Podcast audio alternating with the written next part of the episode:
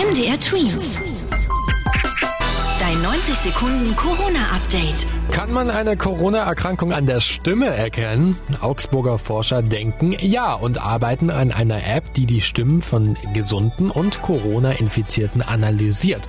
Außerdem könnte diese App dann auch ähnliche Funktionen wie die Corona-App der Bundesregierung haben, also erkennen, wie sich das Coronavirus verbreitet.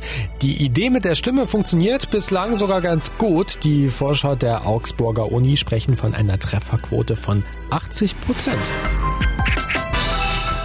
Mittlerweile gibt es immer mehr Corona-Tests, die noch nicht ausgewertet wurden. Da sich das Virus so schnell ausbreitet, sind viele Labore überlastet. Damit das nicht so bleibt, wird jetzt nicht mehr jeder getestet, sondern nur der oder diejenige, bei dem die Wahrscheinlichkeit hoch ist, dass er oder sie sich auch angesteckt hat.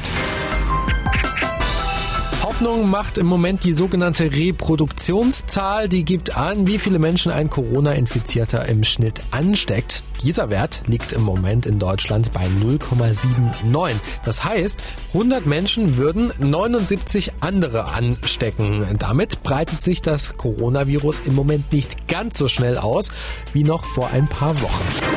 MDR Twins. Dein 90 Sekunden Corona-Update.